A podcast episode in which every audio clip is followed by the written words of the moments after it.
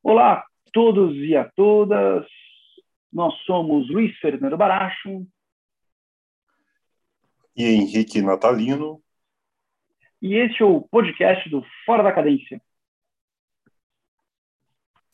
O Fora é um projeto de dois amigos professores que gostam da interdisciplinaridade entre política internacional, gestão pública, arte e cultura em conversas e em textos. Se você quiser saber mais sobre nós, nos siga no Instagram em fora.cadência, onde você poderá ver os nossos blogs, entrevistas, poderá ler os nossos textos e ouvir os nossos podcasts.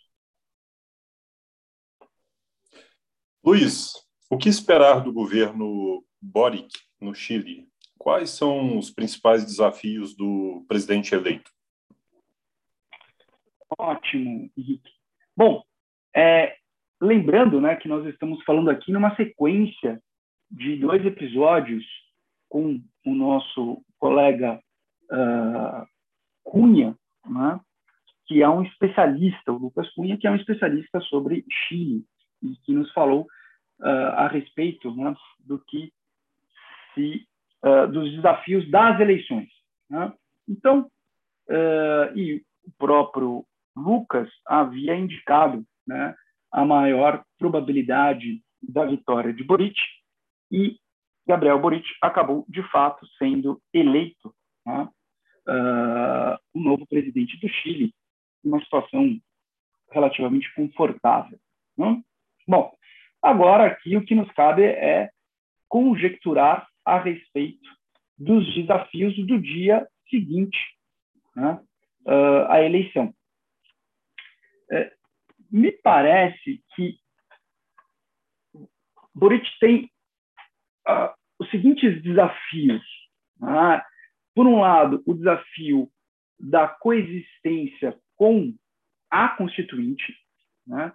com a chamada Convenção Constituinte uh, no Chile, a Convenção Constitucional, que é uh, o poder constituinte uh, originário da nova Constituição chilena.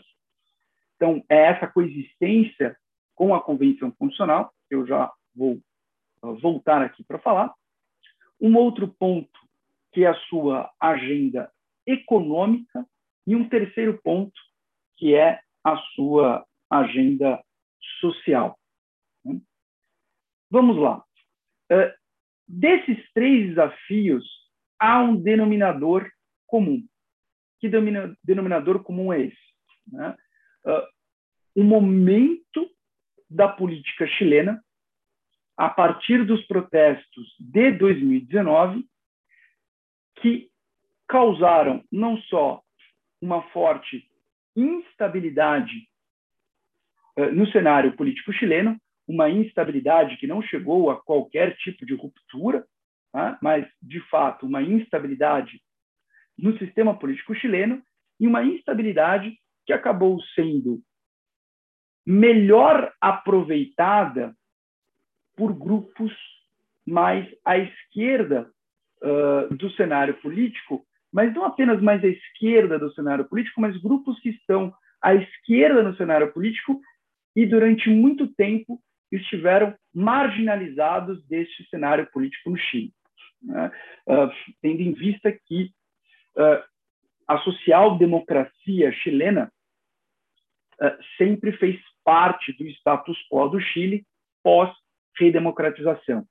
Mas outros grupos à esquerda uh, no cenário político chileno estavam marginalizados e esses grupos, uh, de certa forma, conseguiram uh, capitalizar né, sobre esse processo todo de tensão em 2019. Isso se refletiu nas eleições regionais, isso se refletiu na Convenção Constitucional e isso se refletiu na eleição presidencial. Bem, nesse sentido, nós temos uma constituinte que é muito marcada pela presença não apenas de grupos mais à esquerda, mas também uma constituinte que é muito marcada pela presença de uh, figuras novas na política chilena. Uh, olhando a composição da Convenção Constitucional, né, salta aos olhos o fato de que a direita e a centro-direita do Chile não alcançaram sequer 20%. Né, chegou um número próximo a 20% das cadeiras, das 155 cadeiras na Convenção Constitucional. Uh, por força disso, uh, a direita, a centro-direita, na Convenção Constitucional, não tem qualquer poder de veto sobre o sistema decisório, sobre a tomada de decisão na Convenção Constitucional. Uh, convenção Constitucional essa que também tem um número muito grande de candidatos independentes.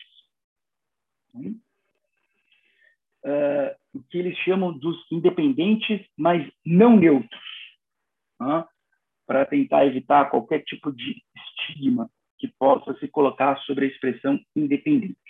Hum? Então, nós não temos ali uma presença uh, marcante de figuras da política partidária chilena uh, em peso uh, e, de, e, de, de, longa data. Nós temos muitos novatos e nós temos esse desenho de um colorido bem mais uh, à esquerda, o que com certeza uh, vai pautar uh, os caminhos da redação dessa Constituição.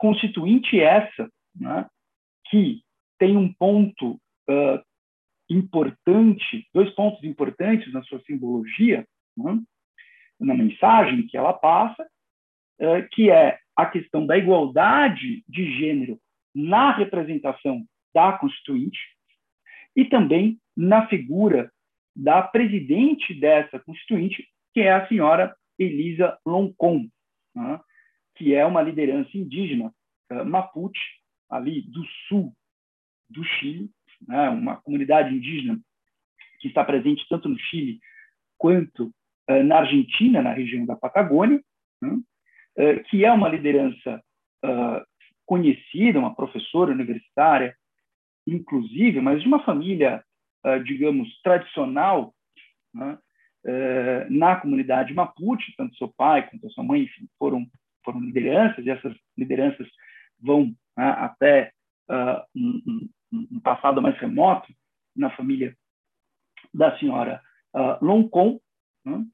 Então, esse, esse, essa tonalidade de gênero e essa tonalidade das populações originais né, uh, são tonalidades marcantes na Constituinte uh, chilena.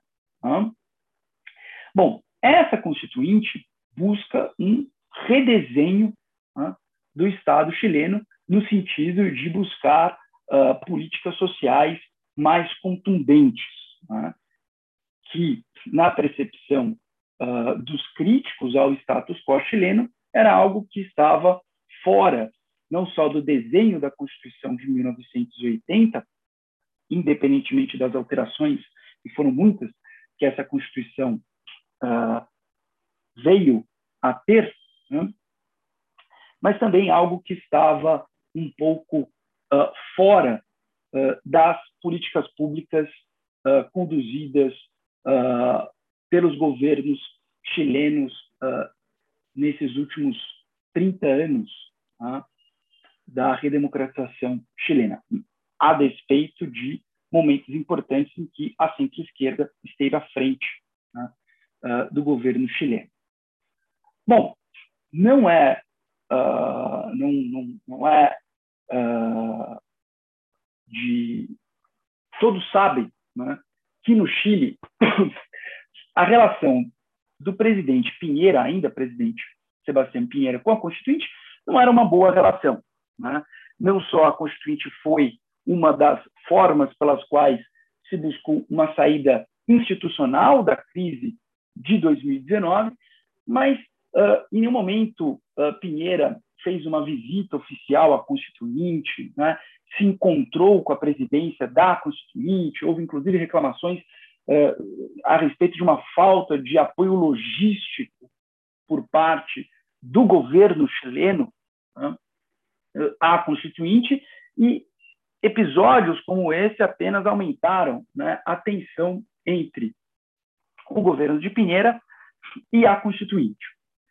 Boric agora né, já sinalizaria né, uma mudança nessa relação, né, e que de fato se concretizou quando Boric fez a visita formal né, como uh, presidente eleito, não obstante não tenha ainda tomado posse, a posse só será em março, uh, visitando né, a Constituinte e tendo uma reunião tanto com a senhora Loncon, né, uh, como com o vice-presidente da Constituinte, o advogado, professor especialista em direito constitucional, o senhor Rainer Bassa. Né? E essa reunião com Loncon e com Bassa foi uma reunião, sem dúvida, importante para mostrar né, o prestígio da Constituinte perante uh, um novo governo, né, que se iniciará ano que vem, em março, com uh, Gabriel Boric. E Gabriel Boric buscou uh, afirmar que o governo não irá interferir né, nos trabalhos da Constituinte. Agora, tendo dito isso, é óbvio né, que, em algum momento, né, o governo buscará uh, influenciar de alguma forma ou mostrar uh, aquilo que mais lhe agrada ou menos lhe agrada nos trabalhos da Constituinte, porque a redação da Constituição, ela com certeza irá interferir para o bem e para o mal na dinâmica da política chilena e no governo de Boric. Né, nós estamos falando aqui do desenho não só daquilo que se pretende à sociedade, à economia, mas também aquilo que se pretende para o Estado chileno. Então, é inevitável que em algum momento né, haja ali encontros e desencontros de interesses. Mas, sem dúvida, é de bom tom que o presidente eleito diga que a Constituinte terá uh, plena uh, soberania a respeito de suas decisões. Hum? Uh, entretanto, né, me parece que um ponto importante na administração, no mandato de Boric, será essa dinâmica com a Constituinte, por mais que seja uma Constituinte, em princípio, de breve atuação, nove meses, né, mas a importância uh, do seu objeto, que é a lei fundamental de um país, isso sem dúvida causará uh, algum uh, tipo de tensão né, em algum momento entre o governo e a Constituinte. Bom, no que diz respeito às políticas sociais, esse é o grande mote né, do governo Boric e que também depende de certos desenhos uh, feitos pela, uh, pela nova Constituição. Hum? Uh, a pergunta que se coloca é qual será a extensão desses programas sociais para além daquilo que se colocou no programa de governo. Hum? no programa de governo se fala a respeito de política na área da educação, se fala a respeito de uma ampliação dos serviços de saúde, né? se fala a respeito uh, da adoção de transporte público gratuito em algumas uh, regiões, em algumas localidades. Né? É,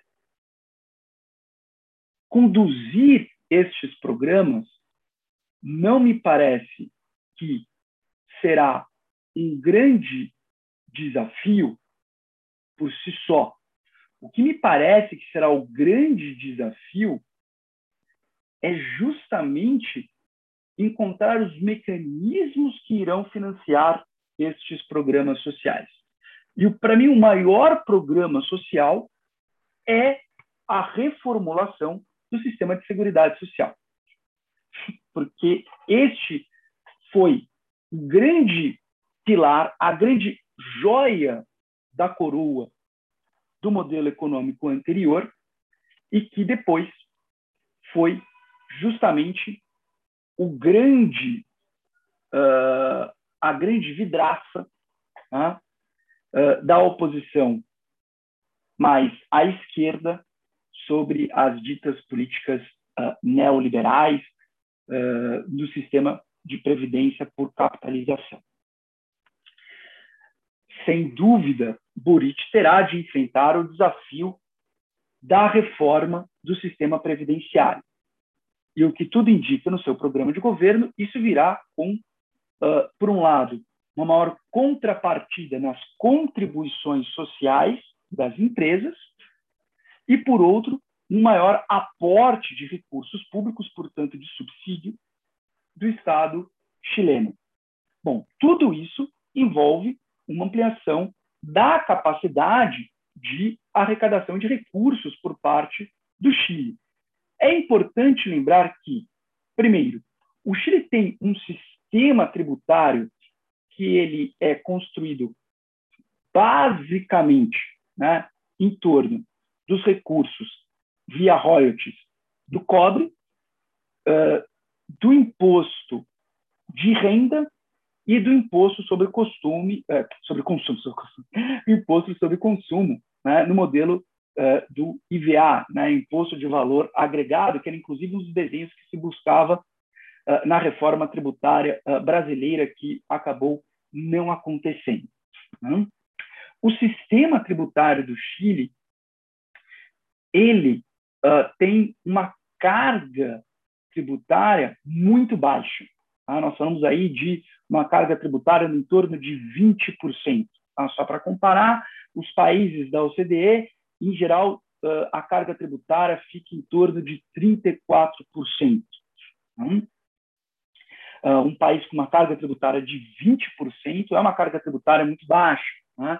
E parte do crescimento chileno sustentável ao longo do tempo passou por essa baixa carga tributária. Agora, é óbvio que essa baixa carga tributária que foca muito mais na questão do consumo do que na questão da renda, ela traz distorções em termos de igualdade. Né? Porque quando você tributa muito o consumo e não tanto a renda, você acaba tendo né, uma distribuição uh, dos custos né, um pouco iníqua, né? já que todos consomem, inclusive uh, os mais pobres, e o consumo dos mais pobres é uh, muito mais limitante em relação à sua disponibilidade de renda, né? e quando você deixa de tributar a renda, por um lado, você uh, acaba tendo essa distribuição uh, menos justa. Né? Mas é fato que esse modelo é uma das chaves que explica o êxito do crescimento econômico chileno. O Chile passou recentemente por um programa de reforma tributária. Em 2020, nós tivemos uma reforma tributária importante no Chile né?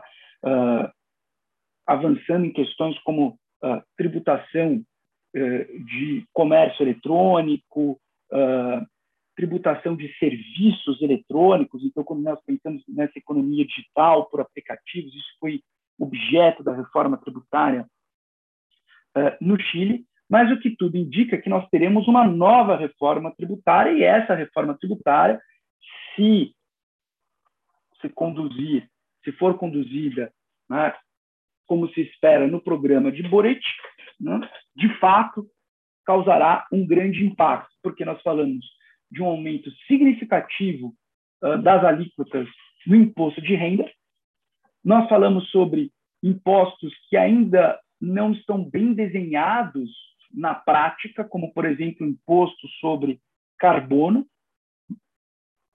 uh, e nós uh, falamos da possibilidade né, uh, de mudar uh, também as, a, a, as contribuições esperadas pelos royalties do, do cobre. Né?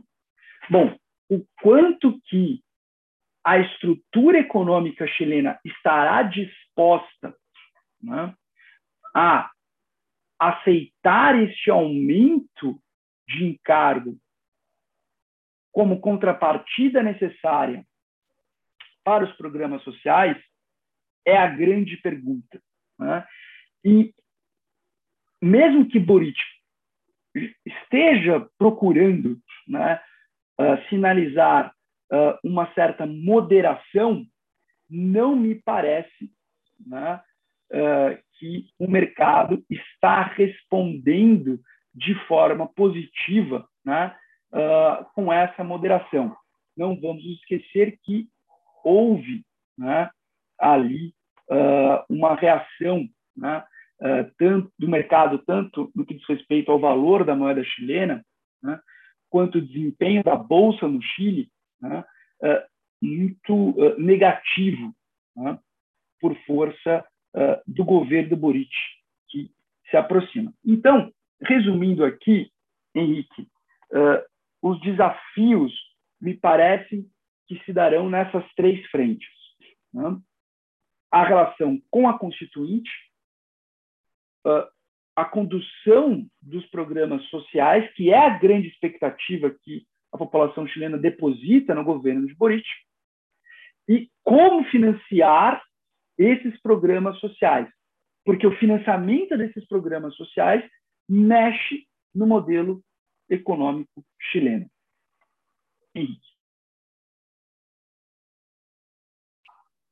Muito bem, Luiz. É, fica muito pouco para comentar depois é, dessa análise muito minuciosa que você fez da realidade chilena pós-eleições, não é? Um país que está vivendo aí um processo político muito interessante com a vitória do candidato Boric, não é? Eu falava Boric, não é? Mas parece que ele é ele é descendente de croatas, não é? Então é tem um pouco de língua eslava aí, né? Boric, né? Bom, uh, quais são uh, os grandes desafios? Né? É a pergunta que fica aí para os nossos ouvintes, né, que gostariam de ouvir. Né? Eu creio que o Chile passa pelo seu maior momento de mudança estrutural, sem dúvida, desde a redemocratização, desde o plebiscito de 1988, que uh, encerrou ali o ciclo pinochetista e abriu espaço para a volta da democracia no país, é? de eleições diretas para presidente da República e uh, um programa é, de, uh, de abertura política que uh, deu impulso ao processo de desenvolvimento econômico do país. Não é?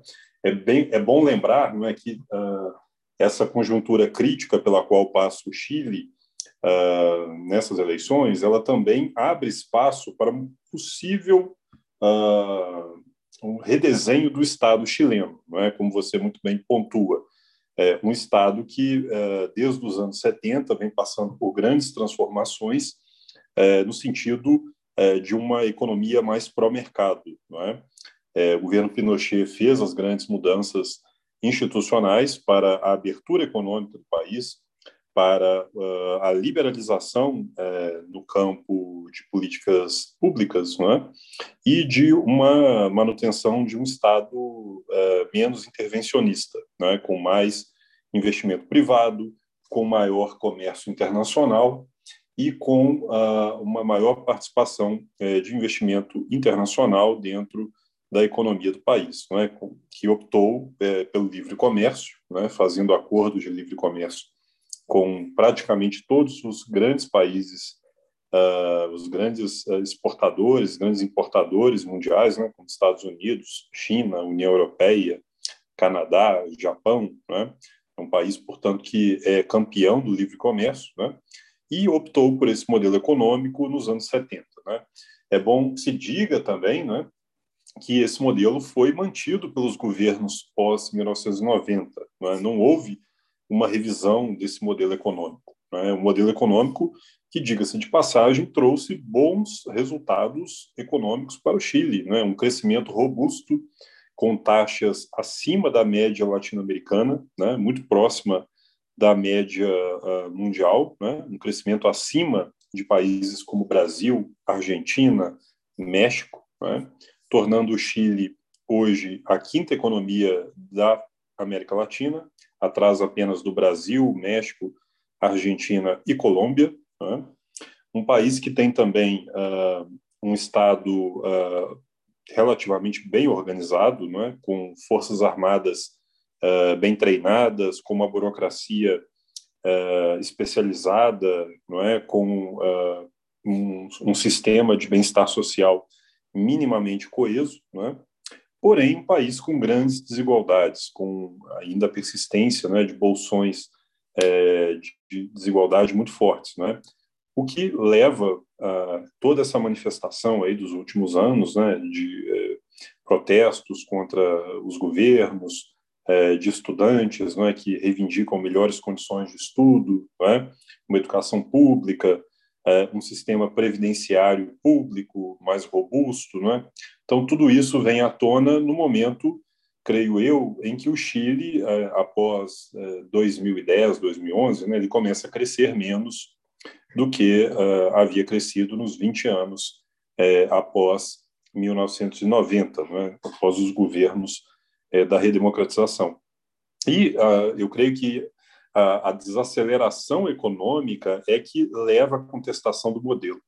Eu creio que se o Chile continuasse crescendo naquele ritmo mais acelerado, né, é, com uma redistribuição de riqueza uh, razoável, talvez, uh, e aqui eu faço um, um pouco de, né, de história, uh, né, de, de, de, o que os franceses chamam de história circunstancial, né, história, história, digamos assim, factual, né, contrafactual, é, obrigado, isso, exato, Uh, eu creio que poderia haver outro destino para o Chile. Né? O Chile poderia ter persistido no seu caminho de moderação, né, de, de, contenção né, dos radicalismos, né? porém o que ocorreu não foi exatamente isso. E, ao mesmo tempo, isso mostra o quão uh, frágeis são as instituições latino-americanas. É? Nós estamos vivendo aí no país que era considerado modelo de democracia, não é? uh, um desafiante, né, o senhor Cast, né, que uh, buscava aí se espelhar em figuras como Donald Trump e Jair Bolsonaro, né, num país que era tido aí como vitrine da democracia, né, como, como modelo né, de desenvolvimento latino-americano. O que eu creio, portanto, que aconteceu no Chile né, foi o que Fernando Henrique Cardoso uh, designou, uh, numa teoria famosa nos anos 80, como curto-circuito. Né? houve um curto-circuito da sociedade chilena por conta dessas uh, incompatibilidades no modelo, por essas inconsistências, não é? que levaram não é, a essa sublevação de particularismos, usando aqui um termo muito caro a Celso Laffer, não é? para a desestruturação desse modelo econômico. Não é? É, então, esses grandes protestos estudantis, a eclosão de movimentos indígenas, né, que era algo que não se conhecia no Chile também, né, tem vindo à tona, tem uh, ganhado espaço dentro da política chilena. Uma política que, como você bem ressaltou, né, e conforme nós já pontuamos aqui no Fora da Cadência, ela foi dominada durante muitos anos por dois polos de poder. Né? De um lado, o Partido Nacional, ligado a herança pinochetista, e, de outro lado, a concertação por la democracia, é? com os partidos de centro-esquerda é, que estiveram unidos no, é, no, plebiscito de 1988 né? e que depois referendaram os governos uh, da nova uh, né? da, da, da, era democrática, né? os governos Frei, Ricardo Lagos, Michelle Bachelet, é? foram governos que uh, deram aí um impulso uh, na redemocratização do Chile né? e usaram um modelo econômico uh, mais pró-mercado a, a, seu favor, não é? melhorando os índices sociais do país não é? e trazendo uma prosperidade inegável ao país sul-americano. É? Bom, Boris no poder, o que esperar dele? Eu creio que temos aí um espelho muito interessante no caso do Brasil no ano de 2002, com a vitória de Luiz Inácio Lula da Silva no Brasil. Né? É inevitável que se faça essa comparação, né? já que uh, no Brasil, em 2002, achava-se também, né, antes das eleições, que o então candidato do PT faria uma grande ruptura em relação às políticas econômicas e ao modelo político do país, né? E isso acabou não acontecendo. Lula se moderou, né? Fez alianças ao centro e governou com uma política econômica talvez uh, ainda mais ortodoxa do que a do primeiro governo Fernando Henrique Cardoso. E isso, para o Brasil, foi uma notícia alentadora, porque trouxe estabilidade, trouxe uh, continuidade de ações uh, e de políticas públicas que se refletiram no crescimento sustentável da economia brasileira nos anos 2000 é? e na melhoria dos índices sociais.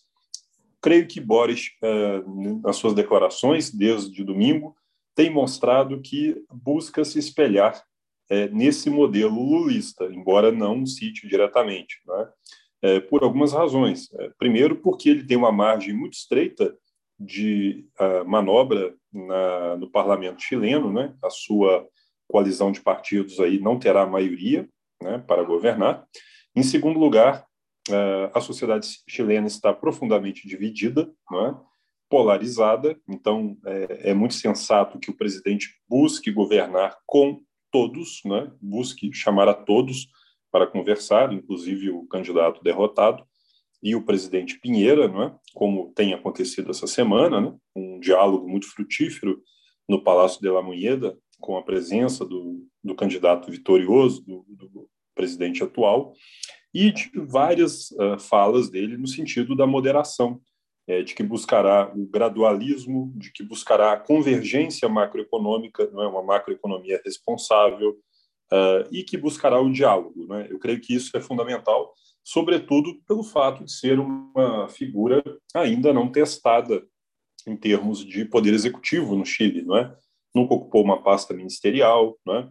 É, foi um líder popular de ruas, é? como Lula no Brasil, porém ele entrou para a política institucional e agora ele, é, ele não está na posição de líder estudantil, ele está na posição de presidente de uma república que está é, passando por um processo de transformação constitucional, cujo resultado nós ainda desconhecemos, porém, é, isso traz aí a necessidade de uh, um diálogo mais amplo, não é, com setores que uh, fazem parte aí do processo constitucional. Nós estamos também no momento crítico, não é, de recuperação pós-pandemia, o que exige também é, na parte uh, de gestão econômica uma visão mais cautelosa, né, diante dos cenários é, possíveis, né, que se desenham. O Chile caiu é, no ano passado 6%, né, o PIB chileno recuou 6%, então é um país aí que está ainda num processo de recuperação. Portanto, uh, cabe ao novo presidente, talvez, aquela famosa frase né, que se dizia no Brasil, é, é, nunca é demais, uh, né? Canja de galinha não faz mal a ninguém, né? Nunca é demais um pouco de moderação, né? Um pouco de uh, um pouco de humildade, né? Diante do quadro que se apresenta.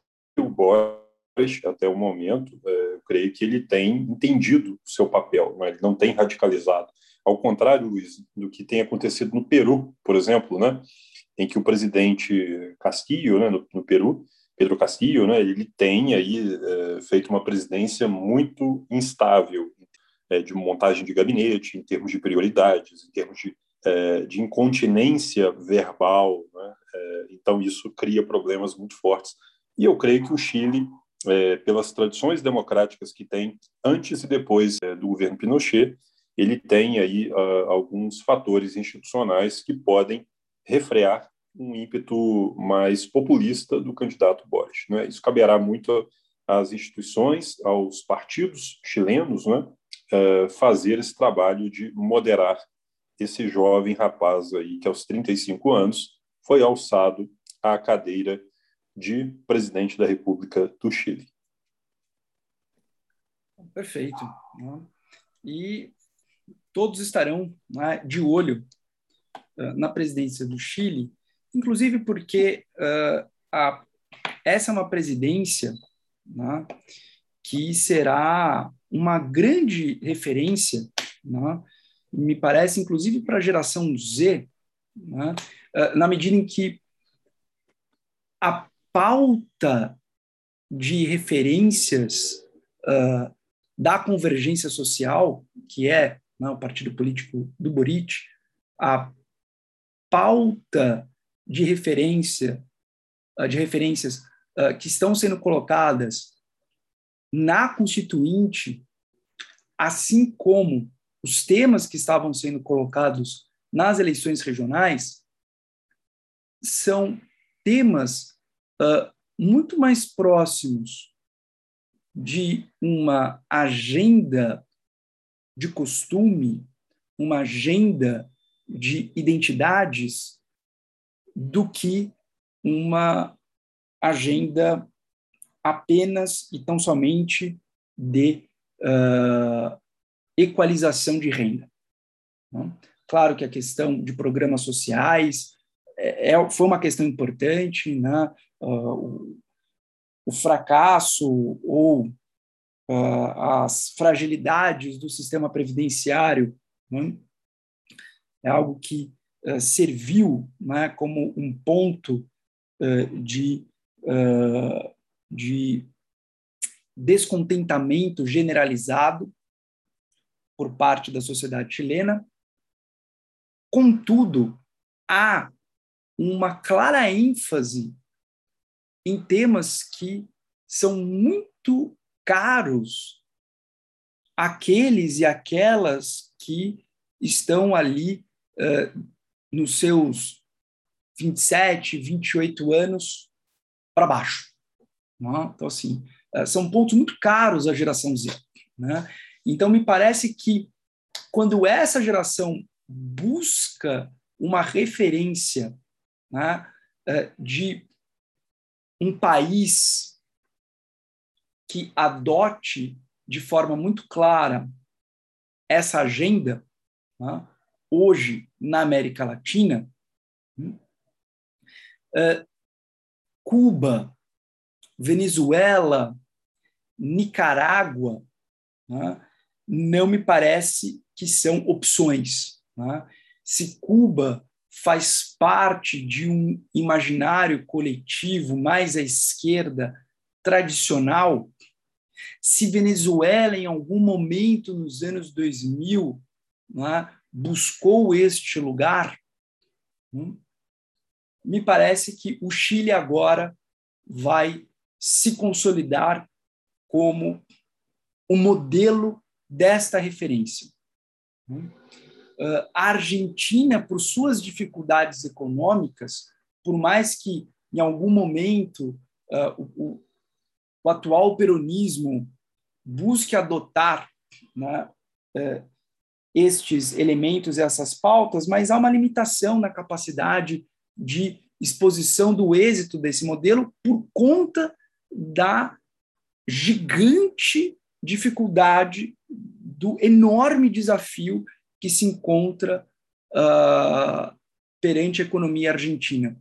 Então, o Chile, eu acho que vai ser uh, a grande referência. Né?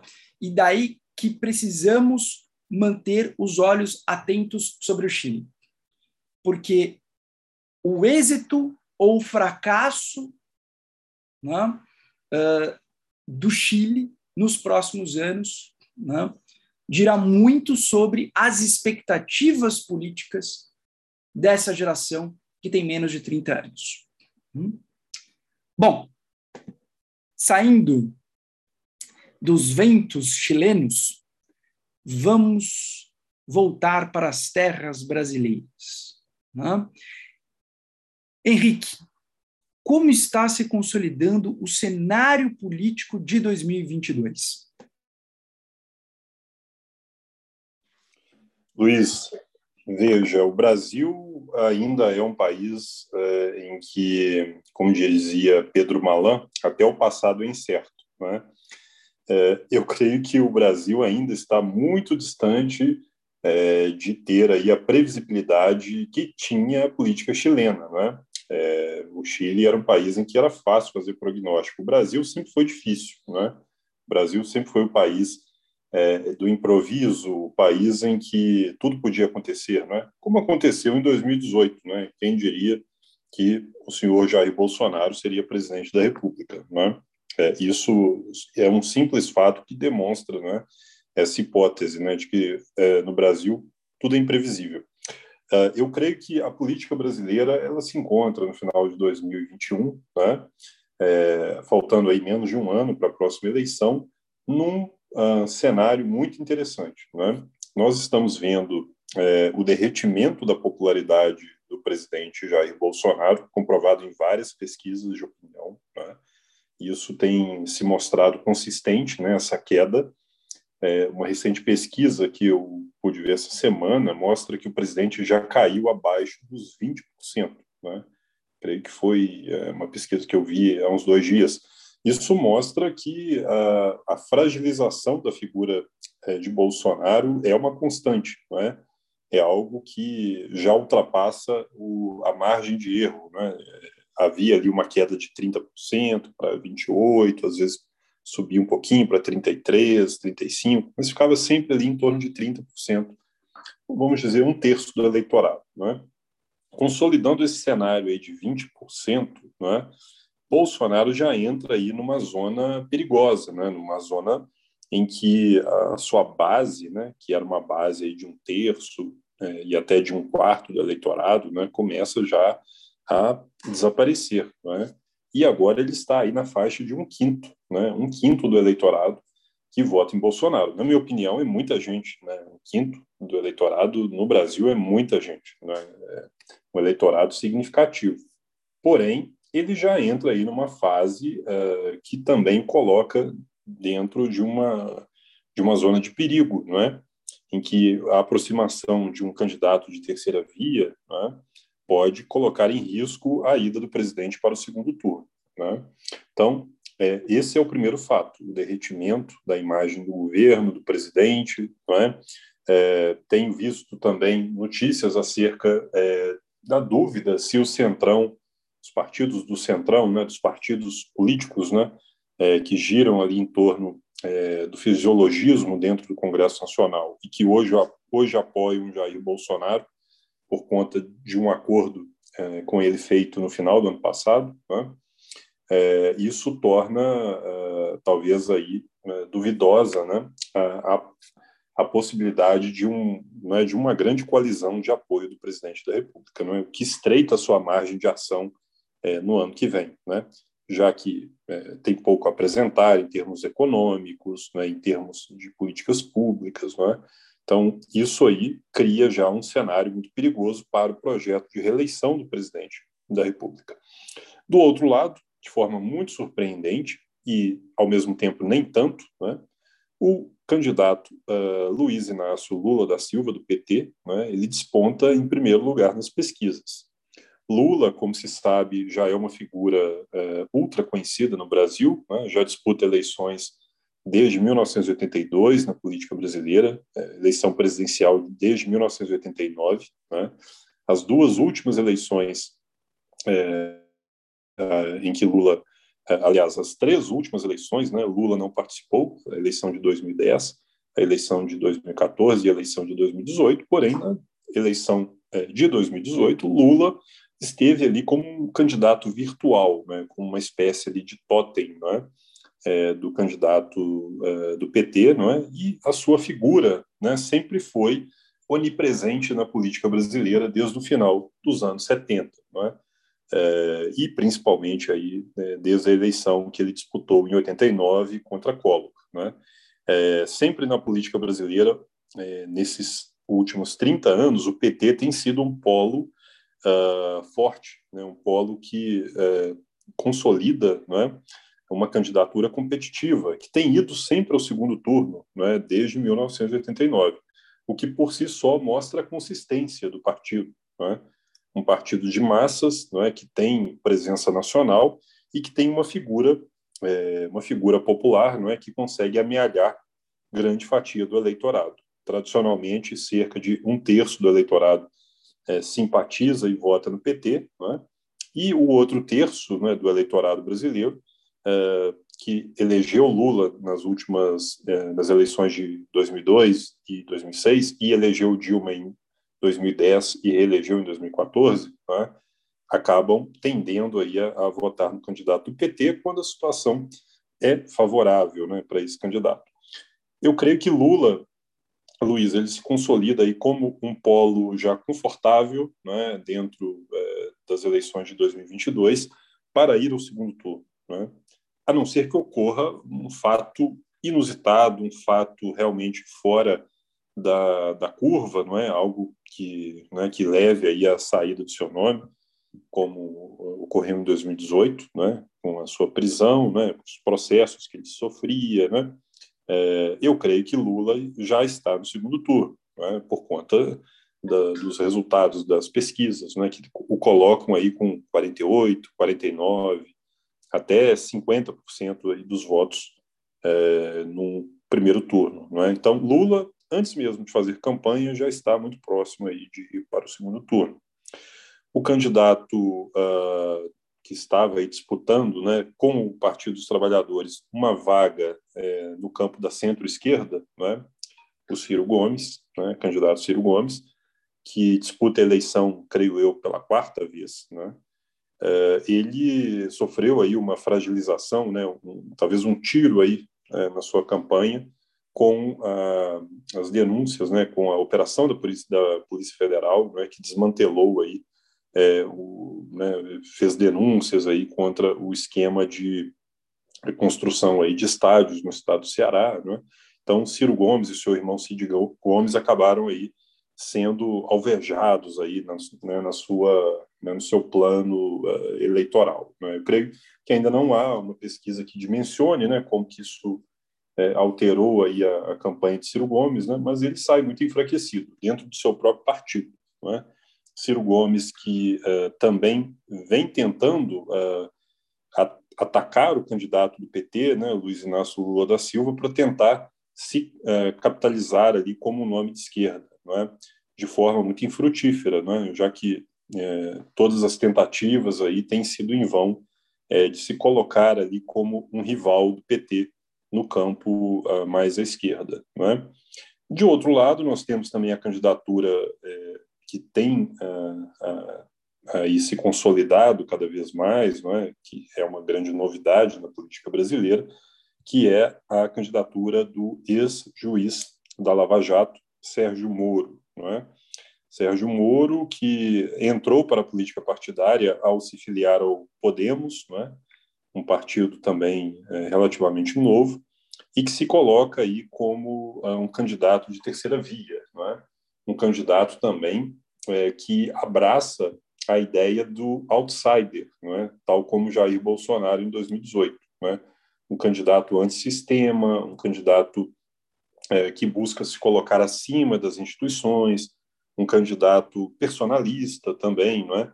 que tenta uh, capitalizar a sua imagem de ex-magistrado, é? que colocou uh, dezenas de empresários políticos, uh, é, pessoas é, famosas no país, não é? inclusive o ex-presidente Lula, na prisão por conta da participação é, em esquemas de corrupção da Petrobras. Né? Tendo saído é, da política, de, perdão, do poder judiciário, né, renunciado à sua carreira de juiz e entrado na política institucional, Sérgio Moro tenta reviver é, no eleitorado essa imagem de uh, Vestal, né, essa imagem de um juiz implacável. É? Eu acho que é, o eleitorado certamente irá analisar com muito cuidado né, essa candidatura de Moro, né, principalmente o eleitorado de centro-direita, que não simpatiza com a candidatura Lula, e uh, certamente com o derretimento de Bolsonaro, grande parte desse eleitorado pode migrar para o candidato Moro, né, uma candidatura que se coloca aí ainda como promissora, né, já que ainda há muito tempo né, até as eleições de 2018 talvez até março, abril, é, nós tenhamos aí um crescimento dessa candidatura. É, eu destacaria também a candidatura do candidato é, João Dória, não é, que venceu as prévias dentro do PSDB, é, dentro de um processo muito turbulento e muito traumático para o partido, é, com a disputa entre Eduardo Leite e João Dória, né, uma disputa até fratricida né, dentro do, de um partido que nunca teve prévias, né, que sempre foi muito famoso por decidir é, quem seria o candidato dentro de uma cúpula muito fechada, né, dentro de uma decisão de um colégio eleitoral ali em que os grandes cardeais, né, os grandes tucanos ali, os, os caciques, né, decidiam tudo, né, e pela primeira vez é um partido que consultou as bases, né, é, para é, decidir a sua né, a sua candidatura presidencial. É, conta a favor de João Dória o fato de é, governar um Estado grande, um Estado rico, um Estado é, que tem um, uma grande capacidade de investimentos, não é? que tem é, uma gestão é, que, até onde acompanho, né, uma gestão muito uh, organizada em termos de contas públicas, não é? tendo à frente o Henrique Meirelles na Secretaria de Fazenda e também na parte de planejamento. Não é? Uh, porém, João Dória tem estado também numa situação política muito delicada, né, por conta é, da oposição que tem feito aí nos últimos anos ao presidente Jair Bolsonaro, né, a questão da guerra das vacinas, né, e ao fato de também disputar o mesmo eleitorado do, ex do presidente João uh, Jair Bolsonaro. Né? Então, são três candidaturas é, do campo da centro-direita, é? Jair Bolsonaro, obviamente, de uma extrema-direita, é? que hoje conta com apoio do centro é, no Congresso Nacional, porém governa é, voltando os olhos aí para o seu eleitorado mais extremista, é? que terão aí é, dificuldades, é, creio eu, para tentar se colocar, principalmente o, pelo fato de uh, o partido de João Dória estar muito dividido, estar extremamente é, fragilizado depois dessas prévias. Né? Então, caberá a ele, em primeiro lugar, é, tentar unir o próprio partido para é, conseguir aí vitaminar a sua candidatura, né? que tradicionalmente, né, os candidatos a presidente que vêm de São Paulo, né, sempre largam aí com uma certa, né, com, com uma, uma, primazia, né, por conta da proximidade com os meios de comunicação, por conta da visibilidade, o acesso aos recursos, né? então isso torna a candidatura de Dória também é, bastante factível em termos de crescimento. Uh, outros candidatos aí que é, eventualmente despontem aí no cenário eleitoral, é, no campo da terceira via, uh, eu creio que não terão grandes chances, né? como a candidata do PMDB, Simone Tebet, ou o candidato do uh, PSD, né? o Rodrigo Pacheco, né? pré-candidato, é, que não estão pontuando nas pesquisas, né, que não têm ainda, ainda aparecido, né, estão apenas ali articulando dentro dos gabinetes é, e dentro de uma elite política mais ampla no Congresso Nacional e dentro do país. Então, ainda não há perspectivas. Né? Então, eu creio que esse cenário está se afunilando cada vez mais no sentido de uma convergência em torno de três grandes polos. De um lado, o candidato Luiz Inácio Lula da Silva, né, com uma possível uh, agora aliança, não é, uma novidade da política brasileira esse ano, que é a saída de Geraldo Alckmin do PSDB para se tornar um possível vice de Lula, é, que daria aí a Lula uh, a possibilidade de ir para o campo da centro-esquerda, é, tornando uh, Lula uh, fazendo uma aliança que se assemelha muito à de José Alencar no ano de 2002, é, que foi digamos, um, uma garantia que Lula deu ao país de que uh, perseguiria aí um campo político mais moderado, não é? Então, digamos, Alckmin seria o, a carta ao povo brasileiro de Lula no ano de 2021, 2022, né? No centro, a possível candidatura é, de Moro, né? ainda não sabemos se essa candidatura vai decolar ou não, né? mas é, tudo indica né, que ela é, já está aí alçando voo, né, por conta é, da estrutura que está sendo montada em torno do, do é, pré-candidato, né, e a sua visibilidade e as pesquisas também têm pontuado ele é, como um, um, candidato competitivo e também o candidato uh, mais uh, mais digamos entre essas duas candidaturas, né, talvez João Dória, não é? Uh, será possível um, entendimento entre Moro e João Dória, uh, ou entre Ciro e Lula, não é, para que os respectivos campos políticos aí se definam dentro de uma, né, de uma, uma, candidatura única, não é, para enfrentar Jair Bolsonaro, não é, que, claro, né, persegue seu projeto de reeleição a todo custo, não é, colocando uh, o país aí refém do seu projeto político de perpetuação do poder e de sua família, é, isso é a grande incógnita, né? Se nós teremos aí uma candidatura única é, rumo aí ao segundo turno, né? Com a convergência política contra Bolsonaro, né?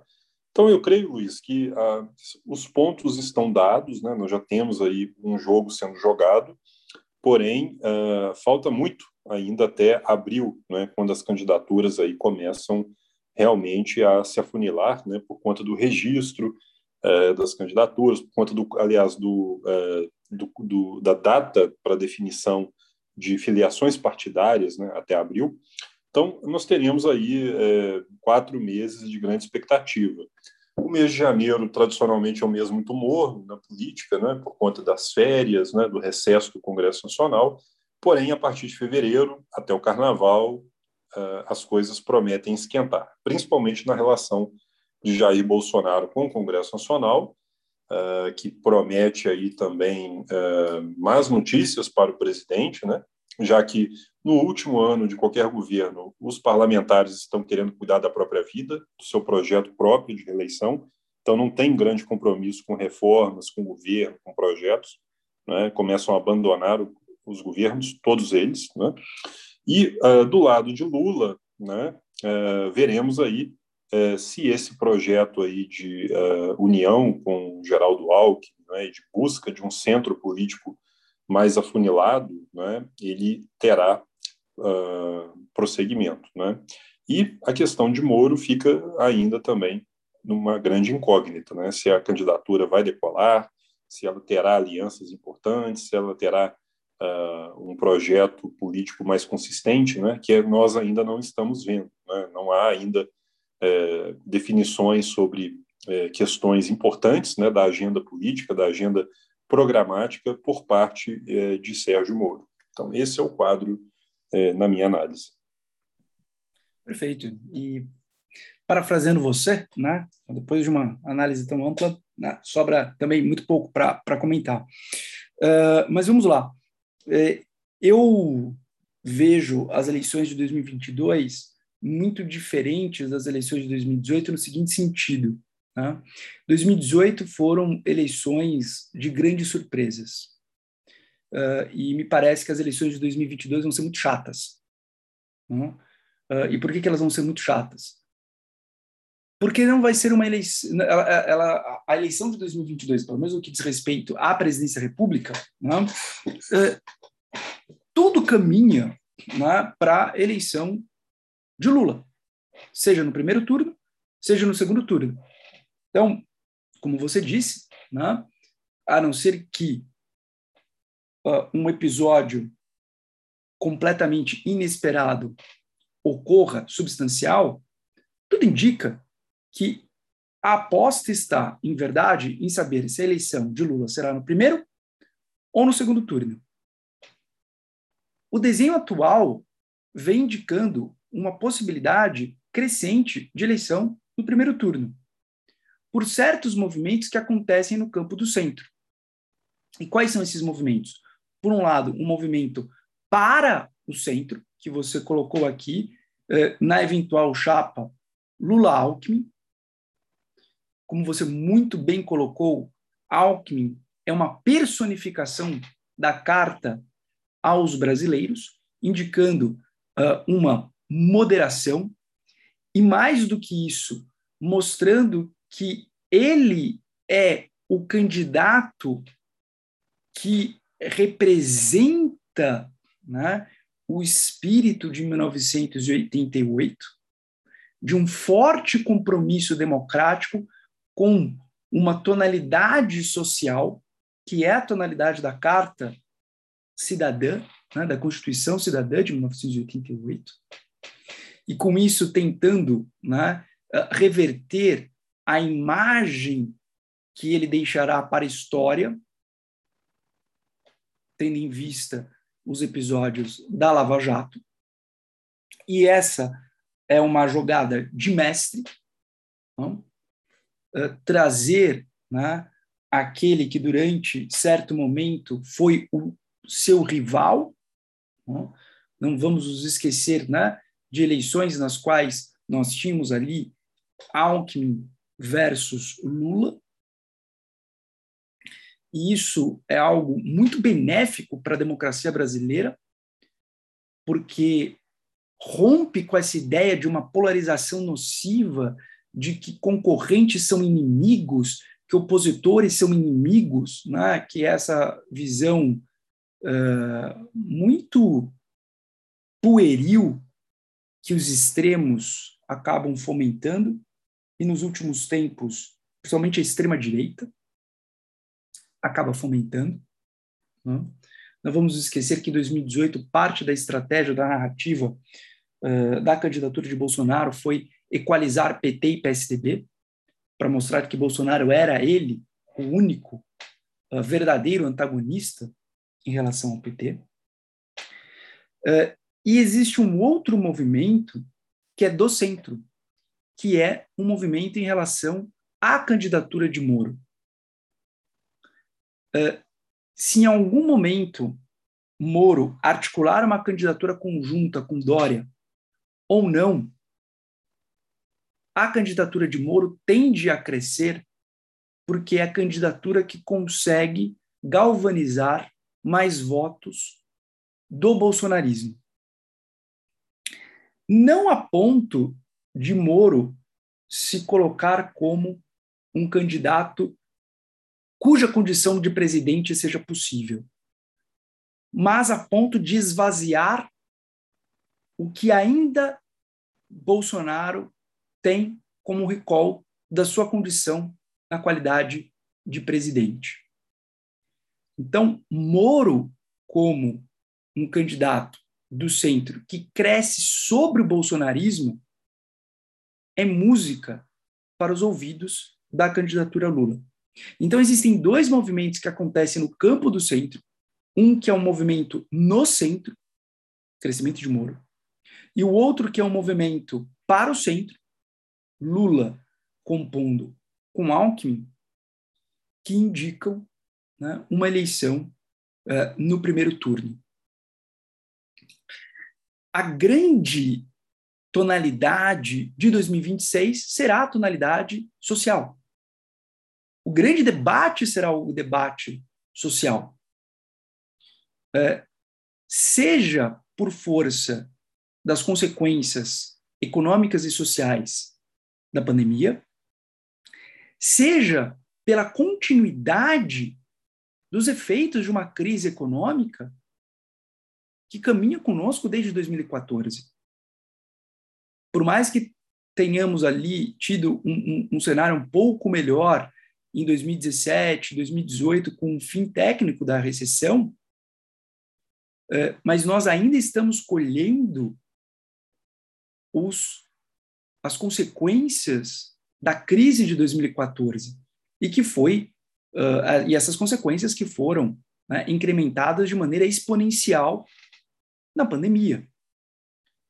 Portanto, o tom do debate de 2022 não será um debate né, uh, PT-antipetismo, não será a agenda da corrupção, que é uma agenda muito forte nos estratos com maior renda na sociedade brasileira, que são pequenos estratos, porque o nosso país é um país muito desigual. O grande, a grande tonalidade será a agenda social. E como nós estamos numa situação não só de uma manutenção de um elevado nível de desemprego, mas com uma inflação que se colocou em dois dígitos, por mesmo, por, mesmo que haja uma retração dessa inflação, né, numa tendência de caminhar mais para a meta no ano que vem, ainda assim, nós falamos de um fenômeno que tem uma capilaridade enorme, que é a inflação. Hum? Então, o fato do grande tema ser o tema social, é, o recall que Lula já tem por conta né, é, desses 30% do eleitorado do PT. Hum? É, Bolsonaro que caminha para uma taxa de rejeição que quase que o inviabiliza. E, finalmente, um candidato no centro que consegue capturar parte do eleitorado do Bolsonaro, me parece que uh, a aposta mais acertada seria Lula no primeiro turno a não ser que, de novo, que né, um fato completamente uh, uh, aleatório venha acontecer e que, que seja algo fora do campo da probabilidade. Mas, de novo, né, as eleições de 2022 me parece que vão ser menos emocionantes como foram as de 2018. E que bom que serão menos emocionantes do que as eleições de 2018. E é isso, Henrique. E é isso, Luiz. E ficamos por aqui. Exato. Muito obrigado a todos e a todas. Uh, lembrando, vamos colocar isso no, no, nosso, no nosso Instagram, né? que agora nós também vamos ter aqui um, um recesso aqui no Fora da Cadência para descansarmos, para que vocês também né, possam ali descansar, né? e nós uh, retornamos a partir uh, da, uh, da segunda semana, né? no início da segunda semana de janeiro. Né?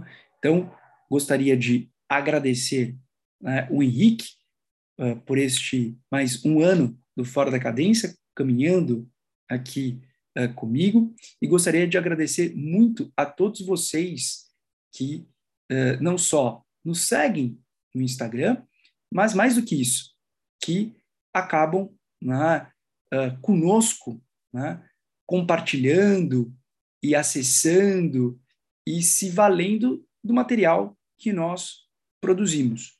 Muito obrigado a todos vocês, que vocês tenham um excelente Natal e que vocês tenham um ano de 2022 maravilhoso. Um grande abraço a todos e até a próxima edição do Fora da Cadência, já no seu quarto ano, né? Entrando aí no quarto ano a partir de 2022.